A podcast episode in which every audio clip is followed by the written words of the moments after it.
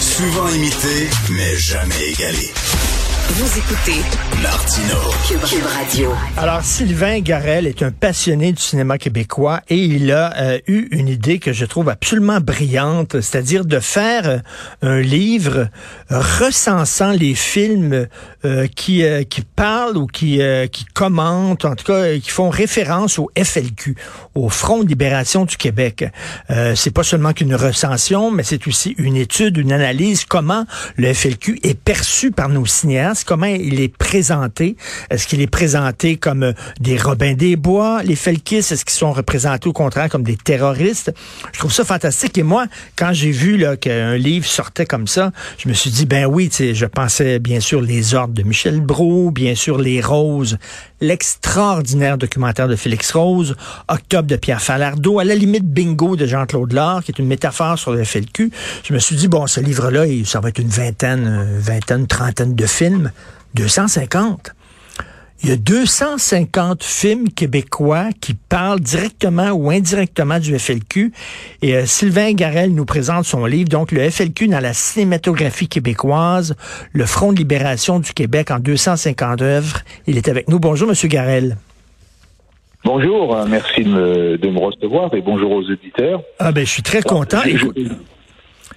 Monsieur, Monsieur Garel, vous êtes euh, français, vous êtes euh, vous avez une biographie incroyable, historien, professeur, critique de cinéma. Vous avez été conseiller euh, à la ville de Paris, président d'un groupe écologiste.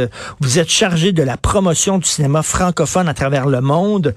Comment ça se fait que vous, un Français, vous êtes tombé en amour avec le, pour, pour employer une expression québécoise, tombé en amour avec le cinéma québécois? Ça s'est passé comment?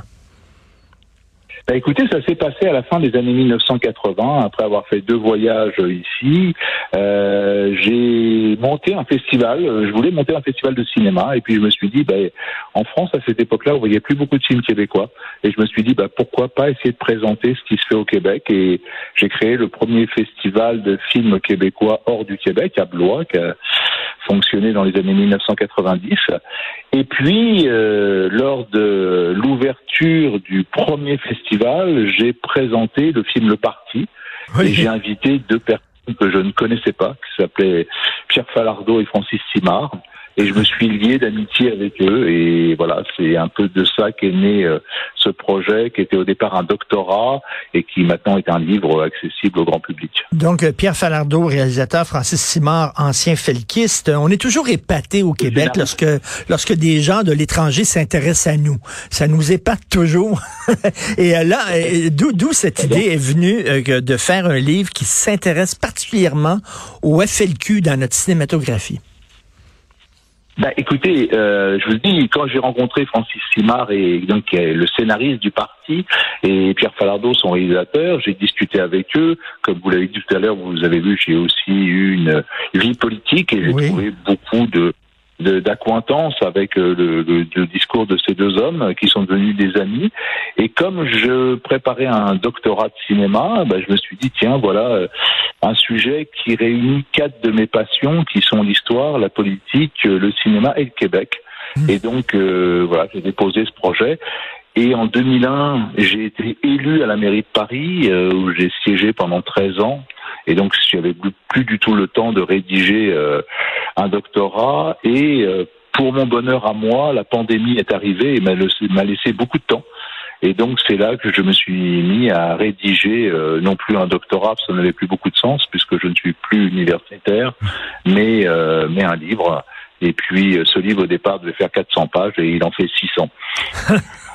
Écoutez, comme je le disais, je croyais, moi, qu'il allait avoir une vingtaine de films et j'ai appris par votre livre et par votre travail qu'il y a 250 films québécois qui parlent du FLQ. Et ça, c'est pas seulement, ça peut, c'est quoi, c'est on mentionne le FLQ en, passant dans un, dans une réplique ou quoi, là?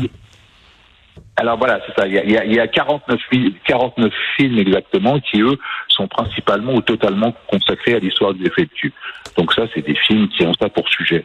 Après, ce que j'ai trouvé, ce sont euh, des films où, effectivement, des fois, il y a juste une image ou juste euh, une allusion ou juste euh, deux trois dialogues qui sont qui renvoient au FLQ. Et puis sur les 250 films dont vous parlez, il y en a 207 qui sont des films terminés qui sont des films donc qui sont sortis, qui ont été tournés et montés. Et puis il y a une vingtaine de films que j'appelle des œuvres inachevées parce que certains ont été achevés par la police en octobre 70 puisqu'ils ont été saisis, d'autres ont été détruits par leur auteur pour, pour ne pas aller en prison, et puis d'autres n'ont jamais été terminés, faute d'argent ou parce que les gens qui étaient sur ce projet ont décidé de faire autre chose.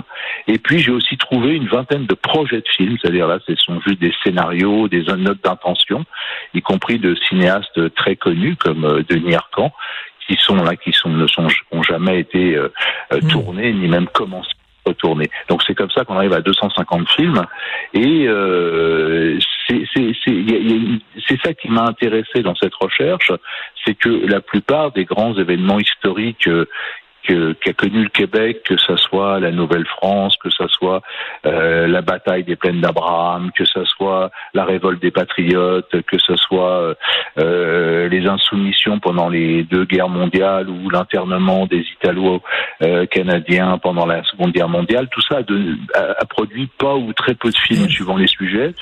Et par contre, l'effet de ça a provoqué de très très nombreux films et j'ai essayé de comprendre pourquoi.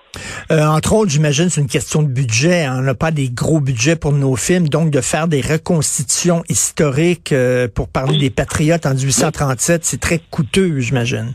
Regardez, euh, oui, mais regardez, Pierre Falardeau a réussi à le faire en, en faisant un euh, on n'est pas forcément, bien sûr, reconstituer la bataille des plaines d'Abraham pendant une heure et demie, ça demanderait effectivement un budget absolument considérable. Euh, mais euh, moi, j'explique surtout que si le FLQ a suscité autant de films, c'est pour euh, trois raisons principales. La première, c'est que c'est une histoire générationnelle. cest que le cinéma québécois naît réellement au début des années 60, en même temps que le FLQ. Et donc, les gens qui font les premiers films québécois ont le même âge que ceux qui posent les bombes en 63, 64. Donc, il y a déjà ces proximités. Ensuite, la plupart des, euh, des réalisateurs qui bâtissent le cinéma québécois sont indépendantistes. Et pour beaucoup, vont devenir mmh. socialistes au cours des années 60 comme le FLQ. Et, puis, euh, et puis parce que c'est ça, c'est une chose qui m'a beaucoup étonné. Alors c'est plus général, c'est pas que sur le cinéma, c'est qu'il reste dans la population québécoise euh, des sympathies euh, pour le FLQ que non pas les brigades rouges en Italie ou, ou euh, l'action directe en France. Ici, il y a des, euh, il y a encore, mais j'étais par exemple très surpris. Il y a trois quatre ans, j'étais jury au festival de Percé et sur la mhm. plage de Percé, à côté de, de, de, de photos retraçant l'histoire de la pêche. Euh, il y a une photo de des frères Rose et de Francis Simard devant la maison des pêcheurs et c'est juste écrit en dessous ici c'est constitué la cellule Chénier qui un an après on le va à Pierre Laporte. On n'imagine pas euh, ben qu'en Allemagne, euh, il y a une, devant un immeuble une plaque qui dit ici euh, la bande Abader a préparé euh, l'enlèvement et l'assassinat de Hans-Martin Schleyer. C'est pas envisageable. J'ai appris récemment, hein, je dirais pas qui parce qu'on m'a demandé que ça reste confidentiel, mais que lors de l'enterrement, l'enterrement d'un feltiste, euh, pour des raisons liées professionnelles, des militaires canadiens étaient présents pour rendre les honneurs.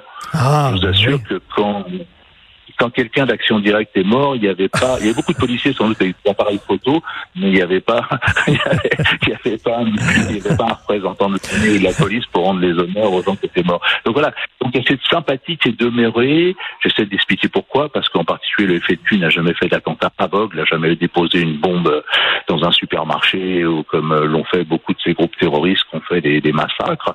Et puis parce que ce que défendait le FLQ, beaucoup de gens étaient d'accord avec. Cela dit, euh, lorsqu'il y a eu euh, bon un kidnapping et euh, un mort, l'assassinat de Pierre Laporte, vous savez que René Lévesque s'est tout de suite dissocié dans des termes extrêmement ah durs du terrorisme. Bah, politiquement, il n'avait pas, il n'avait pas d'autre parce que à l'époque, tous ses opposants voulaient faire passer ce slogan "Parti québécois égale effet le cul". Donc lui, il fallait absolument qu'il se qu'il se détache hein, de, de ça. En octobre 70, le Parti québécois a, parti, a, perdu une grande partie de ses membres. Hein. Donc euh, il y avait le feu, il y avait le feu à la maison là. Donc c'était sûr que René Lévesque ne pouvait que se distancer ou alors il se suicidait politiquement. S'il avait déclaré après la, mort de Pierre Laporte, je comprends le FLQ, euh, c'était la fin du Parti québécois. Je comprends. Et, Monsieur Garel, vous dites, euh, et je trouve ça, euh, vous avez tout à fait raison, le cinéma québécois et le FLQ sont nés en, au même moment, c'est-à-dire dans les premières années de la Révolution tranquille. Est-ce que les felkistes ont été tentés euh, de, de, pendant qu'ils faisaient, pendant qu'ils faisaient leur coup, pendant qu'ils montaient leur révolution, est-ce qu'ils ont été tentés eux de filmer leurs actions, de filmer, de faire des films pamphlétaires? Alors euh, non, euh, pas pas. Euh, il n'y a pas, il a pas eu de film sur le FLQ. Par contre, les feltistes, je le montre dans mon livre, beaucoup étaient cinéphiles. Ils allaient beaucoup au cinéma. Euh, ils étaient influencés par le cinéma et en particulier par le cinéma politique, bien sûr.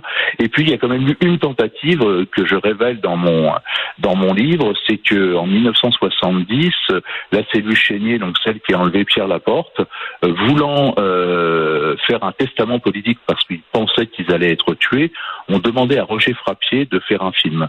Mais comme entre temps Pierre Laporte est mort, le film n'a jamais eu lieu. Euh, et les autres membres de la cellule Libération, eux, ont fait un enregistrement radio qui existe toujours. Et un testament politique parce qu'eux aussi pensaient être tués dans le, lorsque la police allait euh, arriver dans leur appartement. Et donc il y a eu ce projet, de, en tout cas de la cellule Chénier, de faire un film. Mais il n'y a pas eu de film sur le FLQ.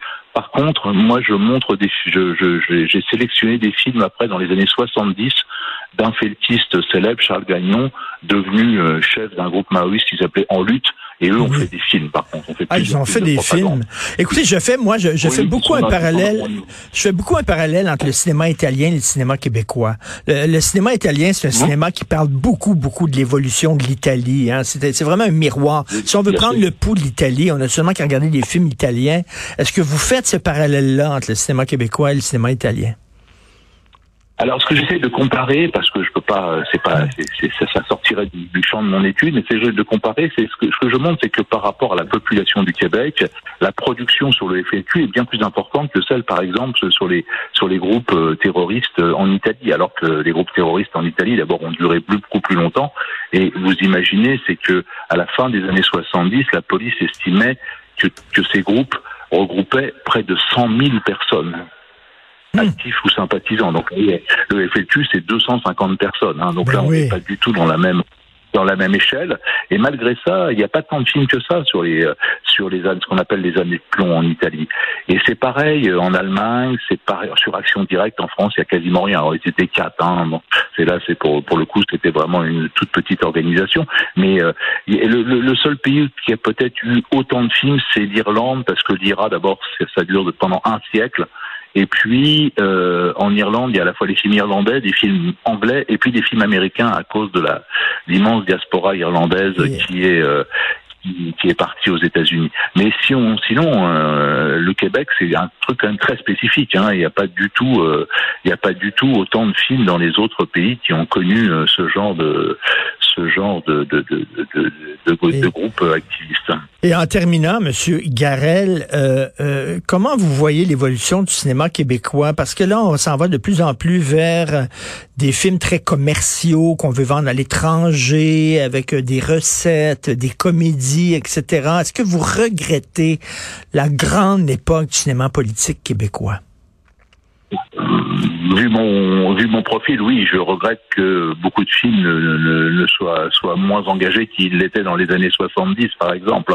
Mais par contre, je vais vous dire, moi j'ai arrêté, j'ai fini d'écrire mon livre au mois de mai, il est sorti là il y a, il y a quelques jours euh, au Québec, mais euh, depuis euh, le mois de mai, cinq films ont été tournés. Hein? Où il y a des où, il y a où le FLQ est mentionné, y compris un très connu qui est Testament, puisque Marie-Joanne Tremblay et Pierre Curzi viennent dire à un moment qu'ils ont été arrêtés en octobre 70. Donc vous voyez, et puis euh, ce soir sort à la Cinémathèque québécoise euh, un film qui s'appelle euh, Huitième étage, jour de révolte, qui est un, un mi-chemin d'une fiction et d'un documentaire et qui est entièrement consacré euh, aux mémoires de Jacques Langto à Cuba après euh, après son, son, exil voilà. Donc vous voyez le, le, même si c'est pas euh, les films les forcément les plus connus mais Octobre et le FLQ continuent à hanter le cinéma québécois plus de 50 ans après Et euh, des fois, l'histoire peut être ironique. Hein. Jean-Daniel Lafont, qui faisait des documentaires, euh, a fait des documentaires euh, presque pro-felkistes, et après ça, il s'est ramassé, il était l'époux de la représentante de la reine à Ottawa. Donc, ça, c'est pas très grave. Ce qui est grave, c'est qu'il ait, ait renié le fait qu'il ait fait ça avant. Oui. En plus, en plus, c'est très dommage parce que c'est pas lui qui est devenu gouverneur général du Canada. Il aurait pu dire, bah, ben Michael oui. Jean, c'est Michael Jean. Jean-Daniel Lafont, c'est Jean-Daniel Lafont. Je suis pas obligé de partager les mêmes convictions politiques que mon épouse. Et au lieu de ça, il a dit j'ai jamais été indépendantiste. Ben ça, oui. ça fait rire tout le monde. Ben oui, j'ai vu ses films, moi, oui. Moi, C'était, il faisait l'apologie de J'ai fait le cul dans ses documentaires, Jean-Daniel Lafont. Et après ça, le voir en train, en train de vanter Non, la monarchie canadienne, c'est quand même ridicule. Merci Non, beaucoup pour votre livre. C'est Merci pour Voilà. votre livre passionnant qui s'intitule Le FLQ dans la cinématographie québécoise, le Front de libération du Québec en 250 œuvres. Merci de, vous intéresser au Québec, Monsieur Garel. Bonne journée. Belle journée à vous. Merci beaucoup.